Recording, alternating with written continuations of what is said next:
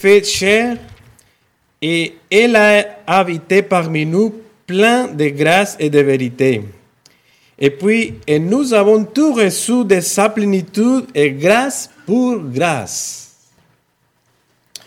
Mes frères, mes amis, enfants, jeunes, nos péchés étaient nombreux, ils sont beaucoup. Mais Romains 100 nous dit, et je sais que vous connaissez ce verset, mais là où le péché a abondé, la grâce a surabondé. Alors, chers amis, c'est la grâce de Dieu. Ce n'est pas la grâce d'un homme, ce n'est pas la grâce d'un roi, ce n'est pas la grâce de quelqu'un de généreux qui reste, qui reste un pécheur, mais nous voyons ici la grâce divine, c'est la grâce de Dieu. Une grâce qui est présente et qui est à l'origine de tous les aspects du salut de Dieu pour nous. C'est la cause de notre choix, de notre justification, de notre sanctification, notre régénération spirituelle, afin de toutes les bénédictions spirituelles et éternelles de la grâce de Dieu que nous recevons. Laissez-moi vous présenter cinq points de la grâce de Dieu. D'abord, qui est l'auteur, la source de la grâce Bien sûr, Dieu, Dieu est l'auteur de la grâce. L'apôtre dit cela dans les passages que nous avons lus. Mais je n'ai fait pour moi-même aucun cas de ma vie comme si elle m'était précieuse, pourvu que j'accomplisse ma course avec joie et le ministère que j'ai reçu du Seigneur Jésus d'annoncer la bonne nouvelle de la grâce de Dieu. Et en Pierre, chapitre euh, en, en Pierre 5, 10, l'apôtre déclare, le Dieu, de, le Dieu de toute grâce qui vous a appelé en Jésus-Christ à sa gloire éternelle. Pierre dit, le Dieu, le Dieu de toute grâce. Dieu est le Dieu de, tout, de toute grâce. Et dans Actes, chapitre 15, 11, l'apôtre Pierre dit catégoriquement, mais c'est par la grâce du Seigneur Jésus que nous croyons être sauvés de la même manière que eux. Pierre dit ça, se référant aux païens. Remarquez ce que l'apôtre Pierre dit. La source de la grâce est le Seigneur Jésus. Et dans Jacques, chapitre 1, verset 17, 17 nous lisons Toute grâce excellente et tout don parfait descend dans nous du Père des Lumières, chez lequel il n'y a ni changement ni ombre de variation. Ainsi, la grâce salvatrice est une démonstration de la perfection du caractère de Dieu donné exclusivement aux élus en Jésus-Christ. La grâce salvatrice de Dieu qui est révélée d'une manière spéciale dans l'Évangile et qui concerne uniquement les élus. C'est à quoi Paul fait référence comme étant la bonne nouvelle de la grâce de Dieu. Deuxièmement, selon les Écritures, qu'est-ce que la grâce de Dieu? L'apôtre Paul écrit aux Éphésiens dans le chapitre 2, versets 8 et 9, faisant ainsi un contraste entre la grâce et les œuvres humaines ou les mérites Paul dit, car c'est par la grâce que vous êtes sauvés, et ajoute, verset 9, ce n'est point par les œuvres afin que personne ne se glorifie. Rappelons ici que grâce signifie une faveur imméritée ou la faveur qui est donnée à quelqu'un gratuitement sans le mériter qu'il la reçoit. L'apôtre Paul a enseigné aux chrétiens de Rome au chapitre 4, ainsi, si vous pouvez lire avec moi Romains, chapitre 4,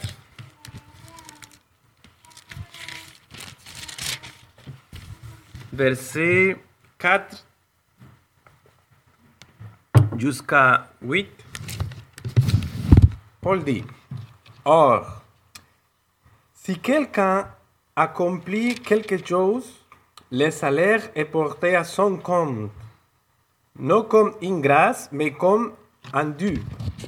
Par contre, si quelqu'un ne fait rien, mais croit en celui qui déclare juste un l'impie, sa foi lui est comptée comme justice. De même, David exprime le bonheur de l'homme à qui Dieu attribue la justice sans les œuvres. Heureux ceux dont les fautes sont pardonnées et dont les péchés sont couverts. Heureux l'homme à qui le Seigneur ne tient pas compte de son péché. Avez-vous remarqué le mot celui qui déclare juste l'impie L'impie, oui, c'est correct. Je le prononce bien? Ok. Il justifie les injustes. Pardonne ceux qui méritent le châtiment et accorde sa faveur à ceux qui ne méritent aucune faveur. N'est-ce pas vrai que nous avons déjà pensé que le salut est pour ceux qui étaient bons? Que la grâce de Dieu était pour les justes, pour ceux qui étaient sans péché? N'est-ce pas vrai que nous avons déjà pensé que Dieu récompense ceux qui sont bons? De plus, avez-vous déjà pensé que parce que vous n'êtes pas digne, vous n'aurez jamais accès à la faveur de Dieu? Mais il écrit en faisant référence à Dieu qu'il est celui qui déclare juste l'impie. Il est très surprenant que Dieu fait ça. Quand Dieu saint justifie une personne impie, notre nature trompeuse nous amène à regarder notre propre bonté ou nos mérites et veut nous, faire croire qu'il doit absolument y avoir quelque chose à nous pour que Dieu s'intéresse à nous. Mais Dieu qui connaît bien nos cœurs sait qu'il n'y a pas de bonté en nous et déclare qu'il n'y a pas de juste, pas même un seul. Il sait que toute notre justice est comme un vêtement souillé. Le Seigneur Jésus n'est pas venu dans le monde pour chercher la bonté et la justice parmi les hommes, mais pour apporter la bonté et la justice afin de les confier à des gens qui, qui ne les ont pas. Il n'est pas venu parce que nous sommes justes, mais pour nous rendre justes en Jésus-Christ. Il justifie les, les impies. Et c'est là, frère, c'est la grâce de Dieu, un excellent faveur divin immérité. Quelque chose que nous méritons ne peut pas être grâce. La grâce et le mérite, la grâce et le mérite n'ont aucun lien dans, dans un même acte. Ils sont opposés comme la lumière et l'obscurité, ou comme de l'eau et de l'huile.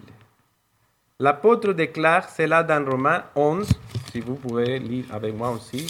Romains chapitre 11, verset 6, Paul dit,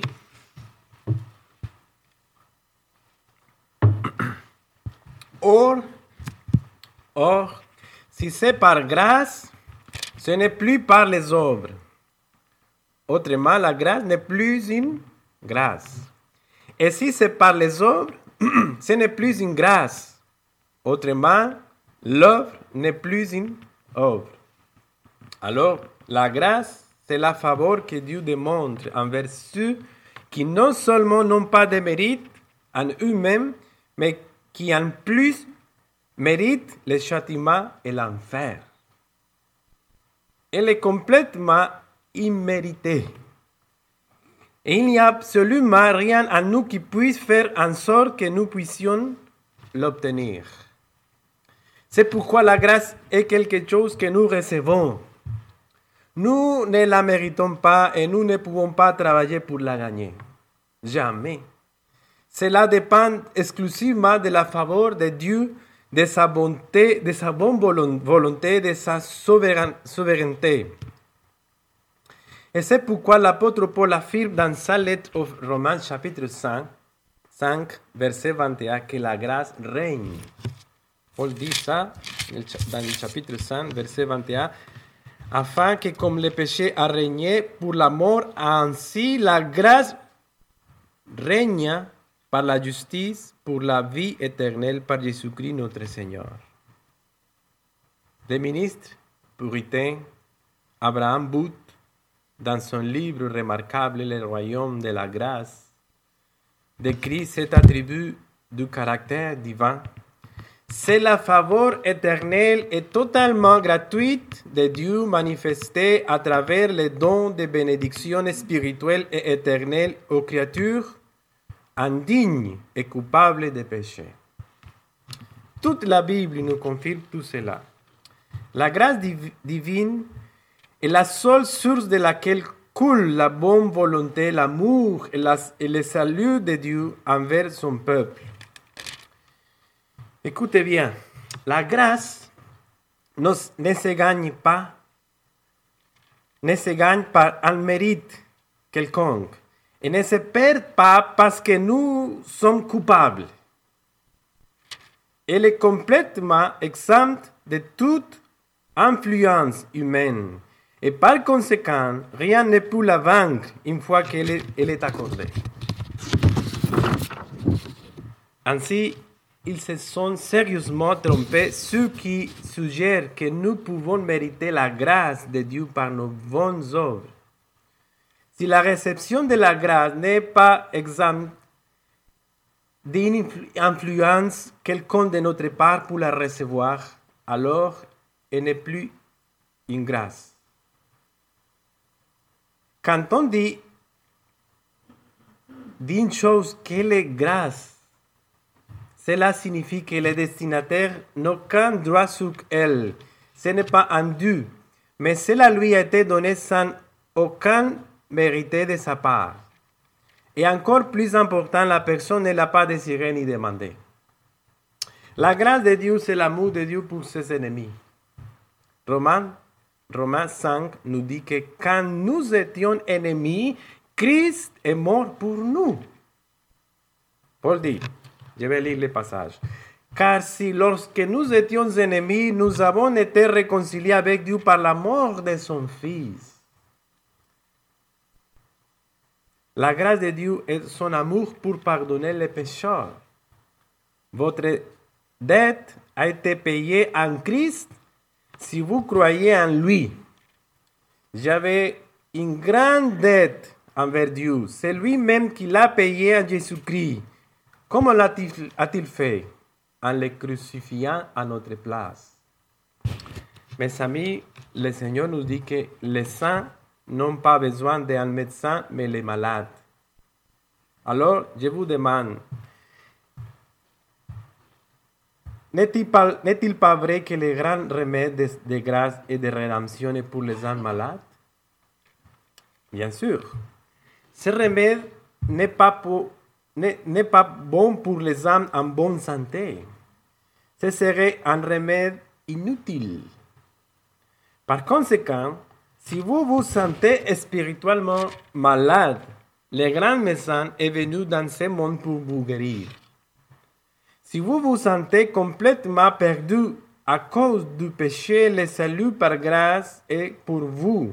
Le pardon présuppose que quelqu'un est coupable le pardon est pour les pécheurs. Il serait absurde de parler de pardonner l'innocent, de pardonner à celui qui n'a jamais échoué. Alors, allons à la fontaine de la grâce pour trouver le pardon de la miséricorde. Le salut du pécheur, dans le salut du pécheur, tout est de grâce. Tout est de grâce. Frère, si vous pouvez dire de quelqu'un, il est sauvé, il faut toujours ajouter le mot par grâce. Il n'y a pas d'autre salut, ni avant, ni aujourd'hui, ni demain, sauf le salut qui commence et se termine par la grâce de Dieu. C'est pourquoi Paul dit qu'il a témoigné uniquement de l'évangile de la grâce de Dieu. La grâce est gratuite pour nous, car personne ne pourrait jamais le mériter. La Bible dit Et ils sont gratuitement justifiés par sa grâce par les moyens de la rédemption qui est en Jésus-Christ. Romains 3, 24. Paul dit, si vous remarquez, Paul dit, ils sont gratuitement justifiés. Il, Paul dit gratuitement parce que le prix est beaucoup trop, trop élevé, impossible d'être payé. Mais Paul dit aussi par sa grâce. Je vais lire encore les passages. Et ils sont gratuitement justifiés par sa grâce. Pourquoi par sa grâce? Parce que, parce que ce n'est pas pour nos mérites. Est-ce que je pourrais dire au Seigneur, sauve-moi, car je ne suis pas aussi mauvais que les autres Non, parce que c'est par la grâce. Est-ce que je pourrais avoir l'espoir de l'obtenir parce que je vais à l'église tous les dimanches? Non, parce que c'est par sa grâce. Et si je m'engage chaque jour à être meilleur, non plus parce que c'est par sa grâce. Et si je donne des offrandes à l'église et aux pauvres, vous insultez Dieu si vous voulez acheter ce trésor avec votre argent. Quelle folie celle de l'homme qui pense pouvoir l'acheter. Il s'accorde si, il s'accorde si peu d'importance et de valeur à la grâce de Dieu en pensant qu'ils peuvent l'acquérir d'une façon quelconque. Comme Spurgeon l'a dit, Dieu n'acceptera pas vos pieds salés pour acheter le ciel. Non, mes amis, nous ne pouvons pas acheter le ciel avec de l'or, ni avec de bonnes œuvres, ni avec des prières, ni avec quoi que ce soit. Alors, que faire? Demander simplement. Comme un mendia, mendia, une personne qui, qui a la nécessité de recevoir quelque chose de Dieu. Tous ceux qui se reconnaissent pécheurs peuvent recevoir le Christ. Voulez-vous venir à Christ? Vous le pouvez. Celui qui veut qu'il prenne l'eau de la vie librement. Et ne devons-nous pas faire de bonnes œuvres? Certainement, mais vous ne devez pas mettre votre confiance dans vos œuvres. Vous devez vous fier uniquement en Christ. Écoutez cette illustration que j'ai lue pendant la préparation de ces messages. Supposons qu'un mendiant portant des, des, des gars blancs à la peau fine s'approche de la maison de quelqu'un en disant qu'il est en grand, qu'il est grand besoin et demande des aumônes. Est-ce que ces gants blancs serviront de recommandations pour encourager quelqu'un à lui donner de l'argent? ou, s'il porte, porte un beau, euh, un chapeau nouveau qu'il a acheté le matin même, servira cela de recommandation pour que l'on croit qu'il est vraiment dans les besoins? Non. Vous dites, vous êtes un imposteur misérable. Vous n'avez besoin de rien et vous n'obtiendrez rien. Dors. Frères et amis, la meilleure marque d'un mendiant sont ses vêtements en lambeaux. Les meilleurs vêtements pour un pécheur qui vient au Christ, c'est de s'approcher de lui tel qu'il est, avec son péché. Car par grâce, vous avez été sauvés. Vous avez été sauvés. L'apôtre déclare dans Ephésiens 2, eh, verset 8-9, car c'est par la grâce que vous êtes sauvés par les moyens de la foi. Et cela ne vient pas de vous, c'est le don de Dieu. Ce n'est point par les œuvres afin que personne ne se glorifie. Réfléchissons à ceci. Même si le salut par les, par les bonnes œuvres était possible, supposons ça, aucun homme ne pourrait être sûr de faire assez de bonnes œuvres pour assurer son salut. Si l'homme est perdu par le péché, comment peut-il être sauvé sauf que par la grâce de Dieu? S'il a péché, l'homme est condamné. Et comment pourrait-il pour, par lui-même renverser cette condamnation alors que l'Écriture affirme qu'il n'y a point de juste, pas même un seul, nul nul n'est intelligent, nul ne cherche Dieu, tous sont égarés, tous sont pervertis, il n'y en a, il y en a, il n'y en a aucun qui fasse le bien, pas même un seul, dit la Bible. Mais la grâce divine sauve les gens de la puissance du péché, leur donne une nouvelle naissance, et leur donne la foi et la repentance, les pardonne, les justifie, et leur donne le Saint-Esprit et les rend aptes spirituellement. Par conséquent, le croyant n'est pas sur cette, euh, n'est pas sur cette terre pour gagner son ciel. Combien d'insécurité nous expérimenterions Combien nous serions malheureux, combien fiers de nous-mêmes serions-nous si cela dépendait de nous? Nous serions très fiers de ce que nous avons fait, mais c'est par grâce afin qu'aucun homme ne puisse se vanter. Se vanter. C'est le Seigneur seul qui est glorifié. Alors la grâce bénie de Dieu est la seule cause et le seul moyen du salut, de salut. Et Dieu, par sa grâce, accomplit et complète le salut du pécheur. Non seulement il le commence, mais il le termine. Combien merveilleux est tout cela. Le péché étant un dictateur prêt, prêt à régner sur nous et à nous condamner à la mort éternelle, quel espoir de salut de salut et de victoire finale aurions-nous si cela dépendait de nous pour agir par nos propres forces.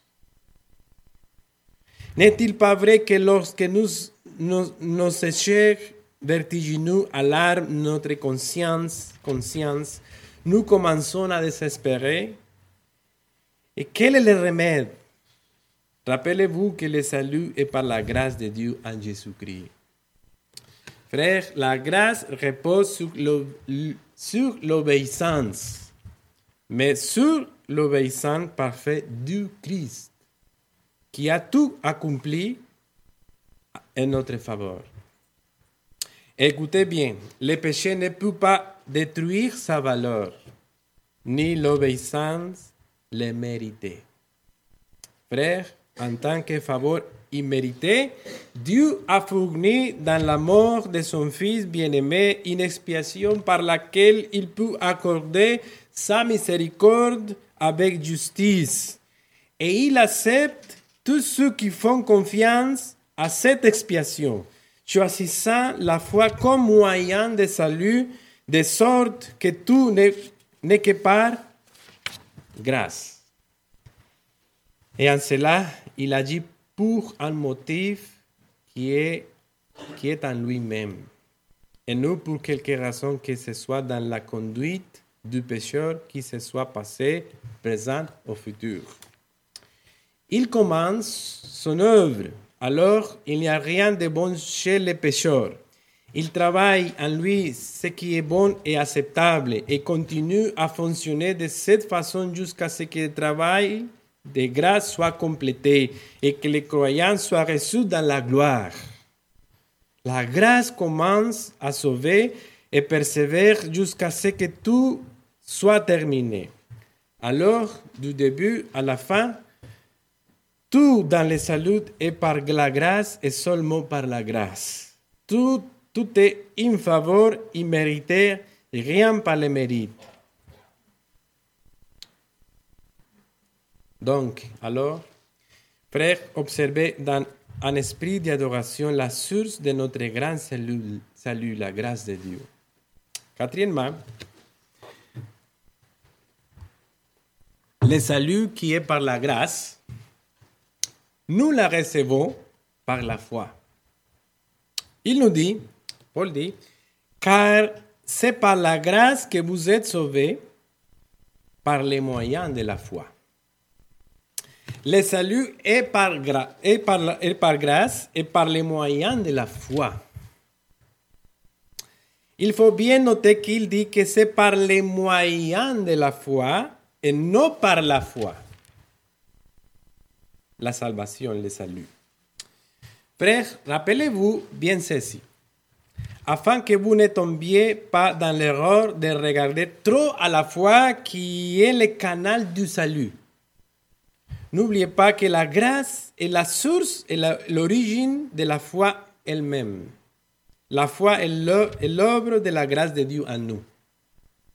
L'apôtre a déclaré, Personne ne peut dire que Jésus, est le Christ si ce n'est si ce n'est que par le Saint-Esprit. Nul ne peut venir à moi, Jésus dit, si le Père qui m'a envoyé ne l'attire. Ainsi, la foi qui vient au Christ est le résultat du travail divin. La grâce est la première et ultime cause du salut. Et la foi, bien qu'essentielle pour la recevoir, n'est qu'une partie importante de la méthode utilisée par la grâce. Nous sommes sauvés par les moyens de la foi, mais le salut est par grâce. Proclamons ces mots très forts. Par grâce, vous êtes sauvés. Quelle bonne nouvelle c'est pour les pécheurs indignes. Maintenant, la foi ne me sauve pas. La foi est l'instrument qui nous, amène à Christ. Une illustration. Imaginez une personne qui est tombée dans une grande rivière, le Saint-Laurent, et qui est en train de se noyer. Le courant est très fort. Vous, vous lui lancez une corde avec une bouée de sauvetage qui tombe sur la personne. Et la personne euh, reçut à la prendre. Oui, c'est correct. Vous tirez, vous tirez la personne jusqu'à la rive et vous la sauvez. Demandez-vous qui l'a sauvée.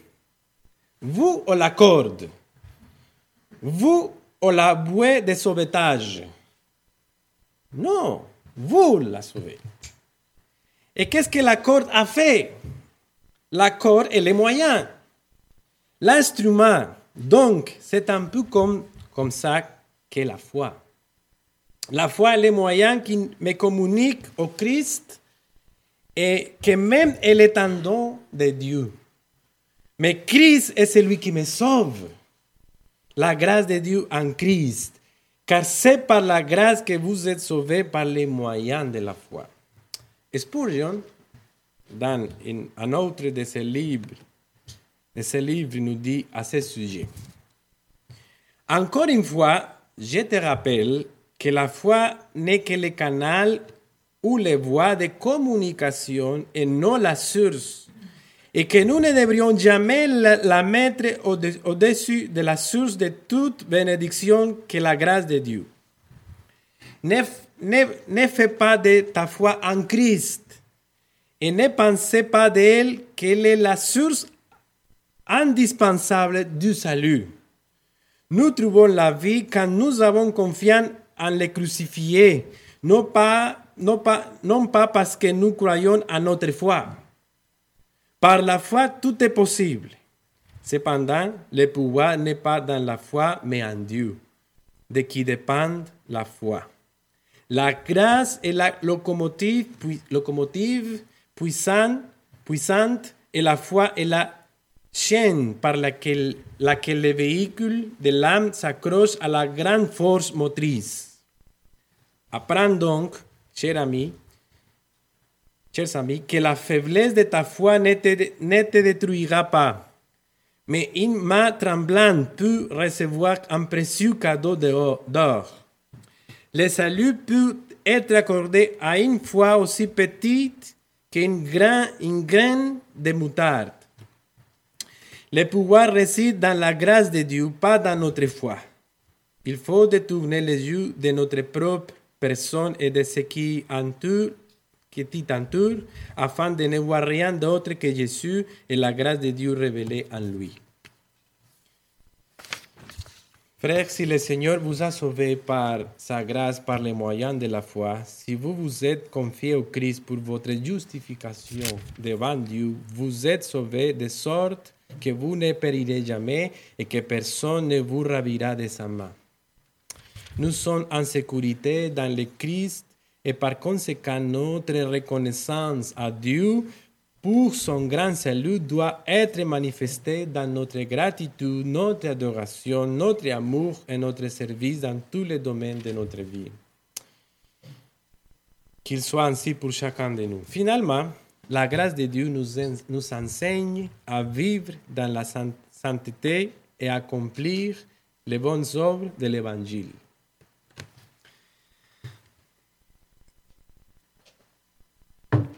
L'une des, objections les plus pitoyables contre la doctrine de la grâce est que les ennemis de la grâce avancent en disant qu'une telle doctrine conduit au libertinage. Étant donné que c'est par la grâce et non par nos mérites, nous pouvons vivre comme nous le voulons, tout en, tout en étant sauvés. Mais mes amis, considérez ceci. La grâce qui justifie est une grâce qui sanctifie aussi.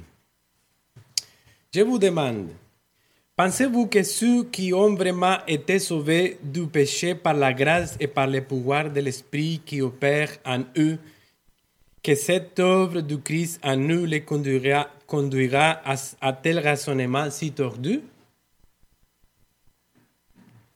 Dieu est miséricordieux, péchons encore plus. C'est ça un raisonnement correct. C'est une conclusion diabolique. Ce n'est pas la conclusion de la parole de Dieu. L'apôtre dit en Romains 6, en 2, que dirons-nous donc?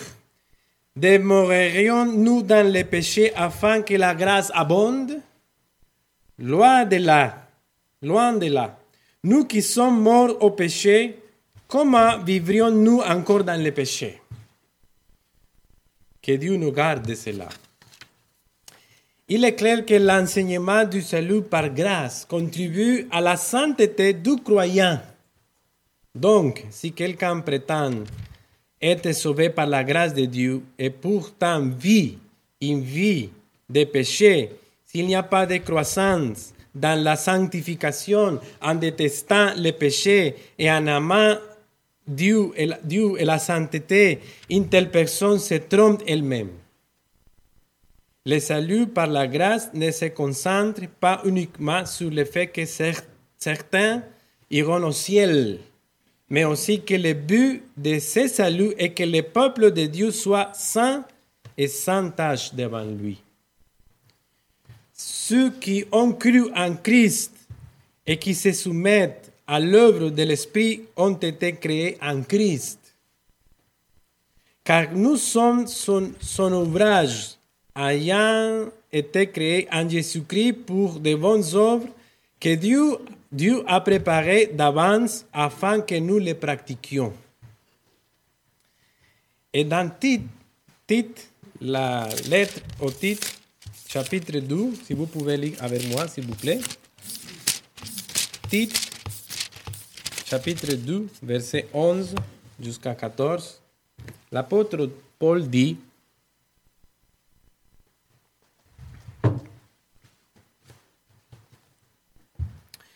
Car la grâce de Dieu, source de salut pour tous les hommes, a été manifestée elle nous, enseigne, à renoncer à l'impiété et aux convoitises mondaines et à vivre dans les siècles présents selon la sagesse, la justice et la piété, en attendant la bienheureuse espérance et la manifestation de la gloire du grand Dieu et de notre Sauveur Jésus-Christ qui s'est donné lui-même pour nous afin de nous racheter de toute iniquité et de se faire un peuple qui lui appartienne, purifié par lui et zélé pour les les bonnes œuvres.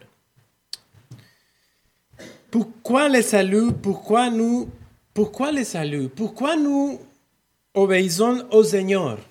Au Seigneur. Pourquoi on, on nous commande de vivre une vie sainte? Pourquoi la sanctification? Pourquoi gagner, des âmes? Pourquoi nous, nous évangélisons? Pourquoi parlons-nous aux gens concernant le salut et comment ils peuvent être sauvés? Je pose ces questions car ces versets nous donnent vraiment la réponse par rapport à tout ce que nous faisons dans l'Église de Jésus-Christ et dans notre nouvelle vie en Christ. Paul dit, si vous pouvez lire avec moi, dans le verset 12, Elle nous enseigne à renoncer à l'impiété et aux convoitises mondaines, et, à vivre dans les siècles présents selon la sagesse, la justice et la piété. Pourquoi l'Église? Pourquoi devrions-nous nous efforcer d'adorer Dieu, Pourquoi devrions-nous être dans sa maison de culte? Pourquoi devrions-nous assister au service? Toutes ces choses nous sont expliquées dans ces versets de titre que nous avons devant nous. Les enfants de Dieu vivent selon leur nouvelle nature.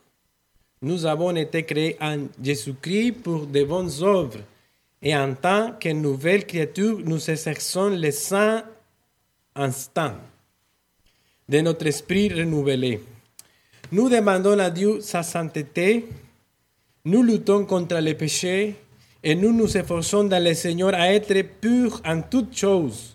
Ainsi, une fois que nous recevons la nouvelle vie en Christ, nous, nos désirs suivent un chemin différent de sainteté et d'obéissance au Seigneur et c'est une, preuve que la grâce divine fait son œuvre en nous.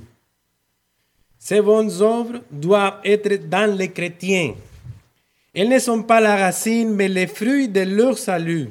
Elles ne sont pas la voie du salut du croyant, mais plutôt une démonstration de sa marche dans les chemins du salut.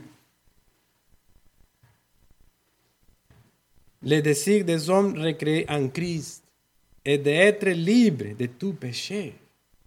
Et bien que nous continu continuons encore à pécher, il faut dire que nous n'aimons pas le péché. Même s'il arrive parfois pour notre grande, grande tristesse que le péché semble avoir un certain pouvoir sur nous, il faut dire qu'il ne pourra plus jamais dominer sur nous car nous ne sommes plus sous la loi mais sous la grâce. C'est ainsi que nous aurons la victoire finale en Jésus-Christ. Et quelle attitude devrait produire en nous la compréhension de cette vérité? Quelle attitude, cette merveilleuse doctrine, merveilleuse doctrine produit en nous quatre éléments essentiels. L'humilité, l'amour, la reconnaissance et le service. L'humilité parce que personne ne peut se sentir fier, parce que le salut est par la grâce, afin que personne ne puisse se glorifier, dit l'apôtre Paul. L'amour, car Dieu car Dieu aurait pu tout, car Dieu aurait pu tout simplement, simplement nous envoyer en enfer, mais au lieu de le faire, Dieu nous a plutôt élevés au ciel. Ne voulons-nous pas, ne voulons-nous pas aimer Dieu pour cela? Gratitude.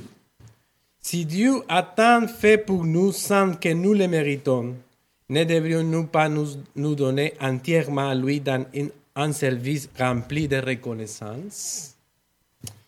Et le service, comme, comme l'a dit l'apôtre Paul dans le passage, passage des actes que nous avons lu au début de cette prédication, Paul dit, le passage des actes 20-24, mais je n'ai fait pour moi même aucun cas de ma vie, comme si elle m'était précieuse pourvu que j'accomplisse ma course avec joie et le ministère que j'ai reçu du Seigneur Jésus d'annoncer la bonne nouvelle de la grâce de Dieu. La grâce de Dieu produit en nous un esprit de service. Paul dit, je n'ai fait pour moi, pour moi-même aucun cas de ma vie. Comme si elle m'était précieux pourvu que j'accomplisse ma course avec joie et le ministère que j'ai reçu du Seigneur Jésus d'annoncer la bonne nouvelle de la grâce de Dieu. C'est lui qui a reçu la grâce, mais de côté ses propres intérêts pour servir les intérêts du royaume de Dieu. Désire servir le Seigneur avec dévotion. Et il cherche à annoncer ce merveilleux évangile de la grâce de Dieu en Christ afin que les pécheurs puissent se repentir et croire. Est-ce que nous témoignons de cet évangile aux autres? Sommes-nous trop occupés avec nous-mêmes et nous, nos préoccupations et problèmes? Bien-aimés frères, nous sommes des personnes différentes. Merci à Dieu. Mais pas des personnes indifférentes. Indifférentes. Paul disait, je ne fais pas pour moi-même moi-même aucun cas de ma vie comme si elle m'était précieuse, pourvu que j'accomplisse ma course avec joie et le ministère que j'ai reçu du Seigneur Jésus d'annoncer la bonne nouvelle de la grâce de Dieu. Ephésiens 2 dit, ayant été créé en Jésus-Christ pour de bonnes œuvres nous savons que nous n'avons pas été sauvés par de bonnes œuvres, mais nous sommes sauvés pour faire de bonnes œuvres. Les chrétiens qui ne font pas de bonnes œuvres, de bonnes œuvres de compassion, aimer les autres, en leur témoignant aux âmes perdues, ils démontrent ainsi qu'il n'a pas, qu'il n'a pas été sauvé, ne l'a jamais été. Jacques 2, Jacques 2, 26 dit, comme le corps sans âme est mort, de même la foi sans les œuvres est morte.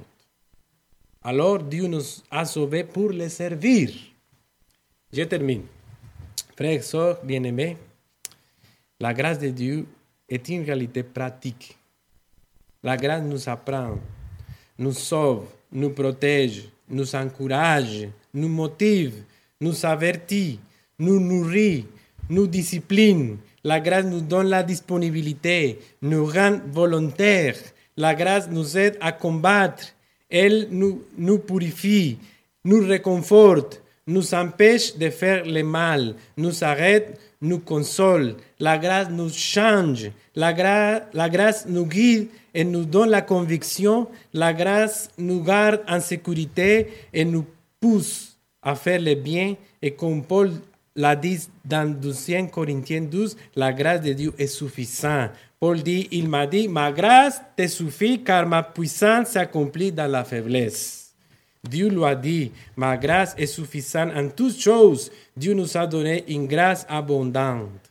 Bien à la grâce de Dieu. C'est une fontaine qui ne tarira jamais. Elle ne se, elle ne se desséchera jamais. C'est comme un océan.